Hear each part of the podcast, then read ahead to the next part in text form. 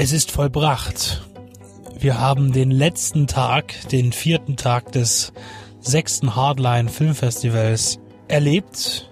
Überstanden will ich gar nicht sagen, denn das wäre nicht gerecht. Und der Tag glänzte noch einmal mit einem hervorragenden Programm. Das heißt, zumindest zu drei Vierteln mit einem hervorragenden Programm. Zu dem ein Viertel können wir da noch. Und für uns begann der Tag erstmal wieder mit Interviews, die wir noch hatten, und zwar in der Kinokneipe. Zum einen, also als zweites mit Chad Archibald, der ja einen Film laufen hatte, I'll Take Your Dead. Und vorher hatten wir noch die Drehbuch Co-Drehbuchautorin von Pimt im Gespräch, die extra aus Australien anreiste, nur für den Besuch bei diesem sehr schönen Festival und uns auch noch Rede und Antwort gestatten hat in einem kurzen Interview. Und nachdem dies geschehen war, begaben wir uns dann an das reguläre Programm. Das heißt, Dave Made a Maze haben wir dann eben aus Zeitgründen und Überschneidungen nicht gesehen. Den habe ich aber gesehen, ein andermal, und habe dazu auch eine Review eingesprochen, die ihr jetzt schon hören könnt. Und Dave Made a Maze, ich will da mal vorausgreifen, hat tatsächlich beim Publikumsvoting den ersten Platz belegt, wobei es ähm, mit dem ersten Platz sehr, sehr eng war. Das heißt, es gab fünf Filme, die tatsächlich sehr nah beieinander lagen. Ähm, und äh, aber Dave Made a Maze hat gewonnen. Und das ist ein kleiner, sehr, sehr künstlerisch anspruchsvoller Film, der den Anspruch seiner Kunst eben aus dem Basteln herauszieht und eben eine ganze Welt aus Pappkarton und Papier erschafft, in der sehr viele kreative Dinge passieren und der auch Splatter bietet, aber eben nicht mit Kunstblut, sondern eher mit Konfetti. Und äh, das ist alles sehr amüsant zusammengestellt äh, durchaus zu Recht ein Gewinner. Allerdings bei der unterschiedlichen Auswahl an Filmen, die es gab, die auch großartig waren, ähm, hätte es auch, hätten es auch vier oder fünf andere Filme sein können. Eben die, die sich eben um den ersten Platz ganz knapp gestritten haben. Ähm, nach diesem Film kam dann, naja, so ein bisschen der, der Tiefpunkt des Tages, The Axiom. Ja, ähm, vielleicht möchtest du, Stefan, dazu was sagen. Ja, also The Axiom ist ein mit erstmal mit vielen Ideen vollgestopfter und am Schluss überfüllter Film, so ein, so ein Mindgame-Thriller, der auch am Schluss ziemlich brutal wird. Da wird dann ganz schön geschnetzelt noch. Also das Genrepublikum soll bedient werden, hat man den Eindruck. Jedoch ist die Idee relativ banal. Also wir hatten diese typische Gruppe Teenager, zwei Mädels, drei Jungs, die in einen Wald gehen und du hast dann wieder The Cabin in the Woods, äh, ne, die Hütte. Sam Raimi wird im Abspann gedankt, warum auch immer, warum die Hütte dahin gebaut hat, damals Tanz der Teufel. Und es wird ein Buch gefunden und äh, man kann sich als Gast eintragen. Und dann äh, wird im Laufe des Films entdeckt, dass es Portale gibt, insgesamt sechs. Und wenn man durch diese Portale geht, die erstmal unsichtbar sind und hinter einer schönen Wald Lichtung auf einmal dann einen Schritt weiter geht, begegnen einem Geister, Gespenster und Wesen aus einer anderen Welt. Das klingt erstmal alles ganz interessant, auch sieht der Trailer recht interessant aus und äh, das Creature Design ist tatsächlich nicht einfallslos, aber das Ganze ergibt kein rundes Ganzes ähm, es, es funktioniert einfach nicht. Du hast diese Figuren, die durch diese Handlung gefegt werden, dann wird ein bisschen gemordet, dann wird teilweise wieder auferstanden, dann wird mit äh, Bewusstseinsebenen gespielt, aber das ist alles, es funktioniert irgendwie alles nicht. Ja? Und es war auch, so wie ich das jetzt gerade sage, empfanden das auch der Großteil des Publikums, was, was soll das hier jetzt gerade alles? Und es ist mal wieder ein gutes oder ein schlechtes Gegenbeispiel dafür, dass ein Film äh, eigentlich nicht so viele Ideen braucht, aber er muss so wie aus einem Guss wirken. Er muss ein Ganzes ergeben. Er muss einen von Anfang bis Ende zumindest halbwegs mitreißen. Und das hat die Axiom einfach nicht geschafft. Ja. Dave Made a Maze hattest du gerade schon angesprochen mit seinem äh, kreativen Mikrokosmos Ideen. Wer war noch recht gut dabei? Pimp, den wir sehr gut fanden, war glaube ich auf Platz zwei oder drei. Das wollte ich noch erwähnen. Also Pimp war zum Beispiel wieder so ein, so ein, so ein gutes Beispiel von Filmen, die die, der die Leute einfach unerwartet mitgerissen hat, was The Axiom überhaupt nicht geschafft hat. Äh, der war auf Platz zwei und auf Platz drei war äh, Summer of 84 gelandet, ganz knapp. Und Tigers Are Not Afraid war, glaube ich, auf Platz fünf oder vier. Ich bin mir jetzt nicht ganz sicher. Und ähm, man muss jetzt dazu sagen, bevor wir jetzt noch zum weiteren Programm kommen, möchte ich noch ein paar kleine Fakten nennen. Es wurde dann auch bekannt gegeben, der Besucherrekord für dieses Jahr. Und es waren circa 1800 Besucher bei diesem Festival über vier Tage. Und das ist eine ordentliche Hausnummer. Die Säle waren selten ausverkauft, aber es gab ausverkaufte Säle und wenn sie nicht ausverkauft waren, waren sie zumindestens sehr gut besucht. Und das spricht auch sehr für das, für das Festival und auch für die ganze Stimmung, denn das hat alles alles wunderbar gepasst und die haben sich da sehr gefreut über den Erfolg und das ist ihm auch zu gönnen und auch zuzusprechen. Und das macht sich auch dadurch jetzt gleich bemerkbar, dass ja auch angekündigt wurde, dass das nächste Hardline Festival auch ein bisschen länger gehen wird. Aber das wird dann in den nächsten Monaten, wenn es dann soweit ist, sicherlich genauer bekannt gegeben. Des Weiteren möchte ich, bevor wir eben fortfahren, noch äh, eine kleine Rüge zum Ausdruck bringen, die uns gegenüber gebracht wurde. Natürlich betrifft sie nicht das Deep Red Radio, sondern nur Max allein, der jetzt sich jetzt nicht rechtfertigen kann, weil er nicht da ist. Es ging nur darum, dass ja Max, ähm, er hat es ja nicht gesagt, er hat es gefragt, ob das Hardline nicht mal als Splatter Film Festival angefangen hat. Und das wurde ganz klar vom Flo nochmal freundlich äh, klargestellt, dass es nicht so war. Und er hatte eben auch äh, klipp und klar gesagt, dass ja auch der erste Film, den sie zeigten, Audition war von äh, Takeshi Miike und dass das Konzept eigentlich hinter dem Hardline Filmfestival gewesen ist, eben so eine Gurken wie Hostel, die dann abgefeiert wurden, äh, ohne irgendeine Reflexion zu haben, eben dem etwas entgegenzusetzen und dem ganzen Genre-Kino eben auch dem Anspruch zu geben, dass es ja auch hat, dass es auch vorweisen kann in verschiedenen Filmen und es eben nicht nur diese glatt gebügelten Splattergurken gibt, die natürlich auch bedient werden beim Hardline Festival, wie wir auch dieses Jahr gesehen haben, aber eben eher weniger und der anspruchsvollere Horror- oder Genrefilm eben dort einen Platz findet.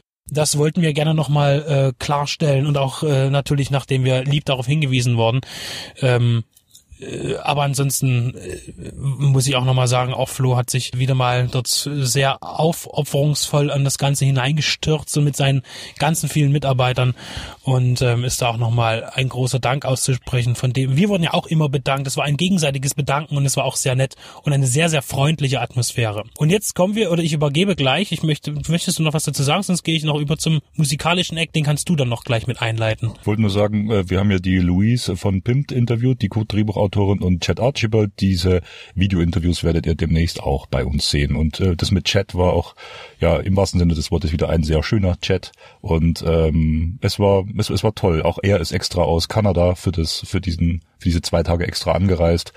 Also, dass auch mal für euch nach außen hin diese, diese Dimension klar wird, dass, dass tatsächlich aus Australien jemand für einen Tag extra herkommt, äh, aus, aus Kanada und das Zentrum für diese kurze Zeit dann Regensburg in, in der Welt ist. Das ist einfach toll, ja. Aber es gibt ja auch, auch immer einen musikalischen Act, der lief dann vor dem Abschlussfilm. Äh, man hatte sich wohl, so habe ich es mir sagen lassen, äh, eher immer so ein bisschen auf Rock und auch Elektro gab es wohl mal und man wollte aber mal was Neues ausprobieren und hat sich für einen Jazz äh, Trio entschieden und zwar äh, auch im Namen enthalten Trio 11, das äh, ein, ein sehr renommiertes musikalisches Konzept ist seit Jahren die waren tatsächlich großartig. Ähm, und äh, sie hatten ja auch gesagt, das Repertoire ist ja sehr groß und man hätte sich ja in Bezug auf das Hardline Filmfestival auf die düstereren Stücken berufen im Repertoire, das man eben anbietet. Und da war allerhand Skurriles dabei und man muss einfach mal allen Teilha Teilhabern dieses, äh, diese, dieser Band eine unglaublich äh, großartige Musikalität bescheinigen. Für mich, der sich mit Jazz nicht gut auskennt, war ich dann dort sehr gut aufgehoben, denn es ist wirklich nicht nur Jazz, es sind so viele Einflüsse drin, die auch hörbar sind und das, was auch Spaß macht. Man hat zum Beispiel einen Song von Blink 182 gecovert äh, in einer Wahnsinnsversion ähm, aber auch von Kraftwerk, allerdings auch eigene Kompositionen und zwischendurch immer sehr nette Geschichten erzählt haben. Kurze, amüsante, informative Geschichten über die Entstehung von Stücken oder Titeln und so weiter. Und das war hervorragend. Ging eine Stunde ungefähr und war hervorragend. Super. Also eine sehr gute Wahl. Ja, also Trio 11 ähm, ist ein Schlagzeuger aus Regensburg und äh, Bassist und Pianist aus München, die schon seit vielen Jahren äh, erfolgreich zusammenarbeiten und auch mit anderen Bands. Ähm, so ein Beispiel für diese Background-Story von einem äh, äh, Stück, der sehr rhythmisch betont war, auch sehr zerfasert, zerstückelt, äh, hat der Schlagzeug erzählt, war eine Zusammenkunft mit einem amerikanischen Rapper damals, äh, wo live quasi äh, beschlossen wurde, oder es war ein britischer Rapper, ich weiß es nicht mehr, ähm, ähm, wo live beschlossen wurde, eigentlich einen programmierten Beat live zu performen, was ein hoher, hoher Anspruch auch an einen, selbst an einen Jazz-Schlagzeuger war und was sehr inspirierend gewirkt hatte. Ja, es war auch für, für mich, der ich Jazz mag, aber nicht alle Formen von Jazz, ein, ein sehr kraftvolles, ein sehr mitreißendes Konzert. Es war ein sehr, sehr fühlbare, fühlbare, ehrliche Musik. Also es war auch nicht so, dass die Leute, das hat man das Gefühl gehabt, die jetzt nicht so die Jazzprofis waren im Publikum, dass sich das die Hälfte vielleicht angehört hat und einfach auch mitgefiebert hat, äh, weil es einfach so, so, so, so berührend rüberkam. Genau, mitreißend war das Ganze. Und so mitreißend wie das äh, Trio auch die Grenzen von der Musik ausgelotet hat, kommen wir dann zum großen Finale. Und das war Panos Cosmatos Mandy im ausverkauften Saal, wie bei Summer of 84. Also da gab es keine Plätze mehr. Wir haben auch Fotos gemacht, haben die auch schon bei Facebook reingestellt. Es gab noch eine herzliche Danksagung von den Beteiligten, eben mit den Hinweisen, wie das Festival gelaufen ist und wo es hingehen kann. Und dann war zwei Stunden lang halluzinogener, halluzinogener Farbrausch, äh, pumpende Flächen, Nicolas Cage wieder mit einer, kann man sagen, sehr guten Performance. Die erste Hälfte von Mandy ist sehr reduziert, gar nicht so aufgeladen und übertrieben, wie man vielleicht meinen könnte aus dem Trailer. Der baut sich erstmal sehr langsam auf. Möchtest du ein bisschen ein paar Eindrücke zu Mandy sagen? Ich habe zwar schon eine Review eingesprochen, aber ich würde sagen, wir reden trotzdem mal ein bisschen über den tollen Film. Vor allen Dingen ist Mandy ein einziger Ton. Also ich habe, glaube ich, ich habe selten oder vielleicht sogar noch nie, muss jetzt meine Erinnerung da ein bisschen zurückschrauben, aber äh, in einem Kino gesessen und permanent einen Ton im Ohr gehabt. Das war ein durchgehender, anhaltender musikalischer Overkill, hervorragend und dazu wirklich sehr äh, fluoreszierende Bilder und überhaupt ein, ein äh, Cinematic Ecstasy Movie. Also wirklich ähm, äh, auf Handlung wird nicht so viel Wert gelegt. Das ist auch nicht wichtig in dem Film. Es gibt eine, eine ganz klare, harte Rache-Story. Religiöse Fanatiker, die ihm die Nicolas Cage äh, die Frau wegnehmen und mit ihr Schlimmes treiben. Und er dann aus seinem, er ist so eine Überfigur. Eigentlich wird er am Anfang als ganz normaler Mensch mit einem normalen Job, er ist Holzfäller, kommt äh, was wahrscheinlich aus einem wochenlangen Auftrag aus dem Wald zurück nach Hause, endlich wieder geborgen sein bei Freundin und in, in, in seinem wunderschönen Heim, was sie sich da gebaut haben mit vielen Fenstern und also auch eine total tolle Kulisse, diese, dieses Haus, in dem sie leben, mitten im Wald. Und dann kommt eben dieser Overkill, wo er dann zum ultimativen, ja, äh, Warrior mutiert, der sich vollpumpt mit irgendwelchen teilweise bekannten und aber unbekannten Halluzinogenen und dadurch zum absoluten Berserker wird. Und ähm, dann kommen eben die ganzen wunderbaren Verweise. Ich sage immer wieder, du, du bist darauf ja auch darauf eingegangen in deiner Review und äh, auch in deinem Booklet zur äh, zum Mediabook von Mandy, was in, in einer ganze Weile noch dauert, bis es rauskommt. Aber du hast es verfasst für Koch Media und ähm, diese diese kleinen Szenen, wie zum Beispiel er sich dann seine Waffe schmiedet. Ähm, was auch so unvermittelt auf einmal, erst ist er im Wohnwagen bei Bill Duke und sucht irgendwo ein paar Waffen zusammen. Was hast du da? Und mit dieser Armbrust mit zwei Pfeilen, die dann aber nicht ausreichen, ist um einen Rachefeldzug zu starten. Und auf einmal steht er in irgendeiner ja mittelalterlich anmutenden Schmiede und tut sich aus irgendeinem galaktischen Metall ein, eine Überwaffe, ein Axtschwert äh, schmieden und es glitzert alles und ich dachte immer so, du hast direkt auf Conan verwiesen. Mir fiel zuerst Excalibur ein äh, und alles auch so episch episch gemacht und dann wird er aber ganz schnell wieder, geht er einfach in so eine Splatter-Richtung für einen Moment und ist dann total rüde und einfach und, äh, und der, der Film springt immer hin und her von einer Einfachheit hin dann wieder zu einer epischen Tiefe und für mich ganz wichtig, äh, ich dachte auch immer, es gibt halt, man kann in diesem Film so viele Verweise erkennen. Zu allem Möglichen. Wie gesagt, ich auch zu Star Trek zweimal. Aber ohne, dass das jetzt so aufgebügelt wird und dass man da jetzt mit dem Hammer draufschlägt und sagt, ja, das ist jetzt hier die, die Referenz oder so. Ich sage jetzt noch ein was noch kurz, äh, bevor ich das äh, zurückwerfe, das Mikro, durchs Auto.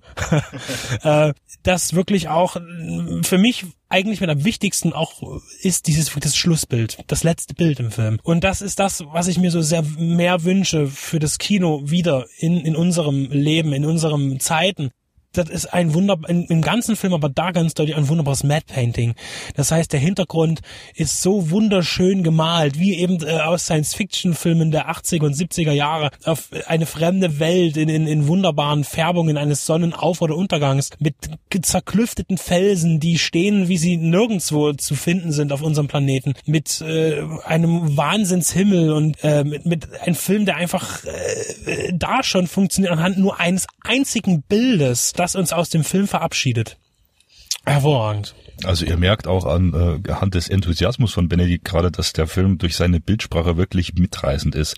Äh, ich möchte nochmal darauf hinweisen, es ist äh, keine äh, Splatter-Fun-Granate. Ich denke, äh, 40 Prozent bin ich mal so frech und sag vom Publikum da draußen denken das anhand des Trailers vielleicht.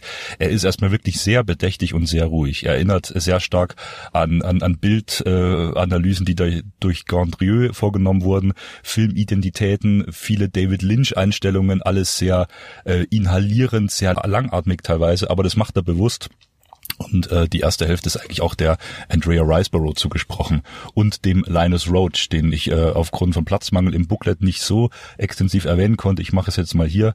Also äh, Linus Roach ist ein hervorragender Schauspieler. Er sollte ursprünglich zuerst die Rolle des Red Miller, die von Nicolas Cage gespielte Figur, äh, äh, mimen und andersrum sollte Nick Cage die die Rolle des ähm, Jeremiah Sands, dieses äh, Fanatikers, dieses äh, Anführers dieser Jesus Freaks, die auch dann wieder irgendwie an die Manson Family erinnern. Es gibt so viele Verweise, wie gesagt.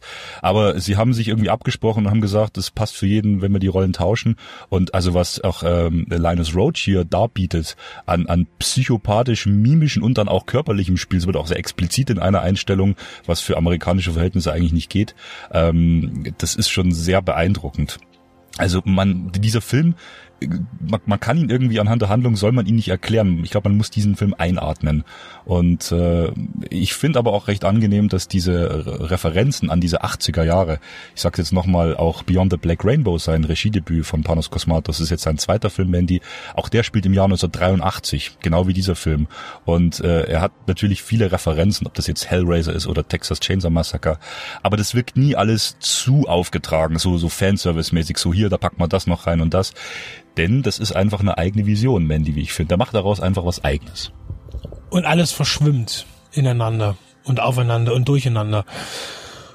Und es ist wirklich eine Reise, der Film, die man erleben sollte und der einfach hinten und vorne nicht. Also es, ich finde zum Beispiel mit dem äh, Erklären des Inhaltes, was völlig belanglos ist, weil darauf stützt sich der Film nicht auf irgendeine ganz tiefgründige und ausgefeilte Geschichte. Äh, und zur Erklärung habe ich ja auch gestern noch gesagt, das Einzige, was den Film eigentlich so ganz gut umschreibt, kommt gleich am Anfang und das ist dieses Gedicht, dieser Vers, den ich jetzt nicht wiedergeben kann, äh, aber ähm, der der fängt schon gut an. Allein dieser, dieser, diese Einblendung von diesem, von diesem Gedicht, äh, was man sieht, diesen Sechszeiler oder was das ist, das, ja, kannst du wiedergeben, der ist wirklich äh, gleich, der macht schon Stimmung für den Film. Ja, den habe ich auch im Booklet mit übernommen, weil ich den sehr inspirierend finde, weil man den Film auch, Geld würde Tobi als auch nicken, als, als äh, Hard Rock, Dark Fantasy, Rock'n'Roll Musical bezeichnen kann, weil äh, La, ähm, Johann Johansson auch einen phänomenalen, einer seiner letzten Scores ja äh, bietet. Also der Vers heißt so viel wie When I I Die, Lay Two Speakers at My Head, uh, Bury Me Deep, ich gebe es jetzt nicht korrekt wieder, Bury Me Deep, Lay Two Speakers at My Feet and Rock and Roll Me When I'm Dead. Also das ist diese, diese Verbindung aus Tod, ähm, äh, Dark Mystery und, äh, und, und, und, und, und, und Musik und, und dunkler Musik und düsterer Musik, das kommt einfach toll rüber. Ähm, wir wollen jetzt nicht zu viel verraten. Es gibt auch noch äh, kurze Zeichentrick-Elemente drin. Die schaut euch am besten selber an. Das hat auch wieder 70er, 80er Jahre Einflüsse. Ähm, ja, ich würde sagen, enough for Mandy. Und dann war es noch sehr schön, weil danach war die Kinokneipe nicht mehr so voll wie die letzten Abende. Aber es war noch Chad Archibald da. Es war noch... Ähm, Simeon Halligan mit seiner äh, lieben Frau da, die haben sich alle verabschiedet. Äh, dann RKSS, unsere Lieben, Anouk, Johan und François waren noch da und haben so diesen letzten Abend tatsächlich mit relativ wenigen Fans dann noch ausklingen lassen, äh, was ich auch ziemlich cool fand, muss ich sagen. Und so ging es eben zu Ende. Man verabschiedete sich, verabredete sich fürs mögliche nächste Jahr und ähm, ja, war ganz gute Stimmung noch am Ende. Und wir sind dann auch noch ein bisschen geblieben, aber nicht zu lange und dann war es auch gut. Und dann sind wir nach Hause in unser Hotel und sind eingeschlafen irgendwann. Und ähm, das war ein tolles Ende eines tollen Festivals, das ich äh, jedem und auch wir, denke ich, im Allgemeinen für andere Gäste, die es jetzt nicht geschafft haben oder vielleicht nicht gemacht haben, äh, doch empfehlen wollen, auch fürs nächste Jahr. Denn erstens ist Regensburg eine wunderschöne Stadt die man entdecken darf. Das kann man mit einem schönen Urlaub mal koppeln, geht man zum Festival und macht ein bisschen Urlaub in Regensburg. Man bekommt eine gute Küche, wenn man sie findet. Man bekommt äh, einen schönen Eindruck von der Innenstadt. Man kann auch wunderbar einkaufen als Sammler für Film und Musik. Das lässt sich alles entdecken. Man kann ein wunderbar rundes Wochenende draus machen. Das heißt, möglicherweise sehen wir uns nächstes Jahr in Regensburg. Und falls nicht, hört einfach unseren Podcast.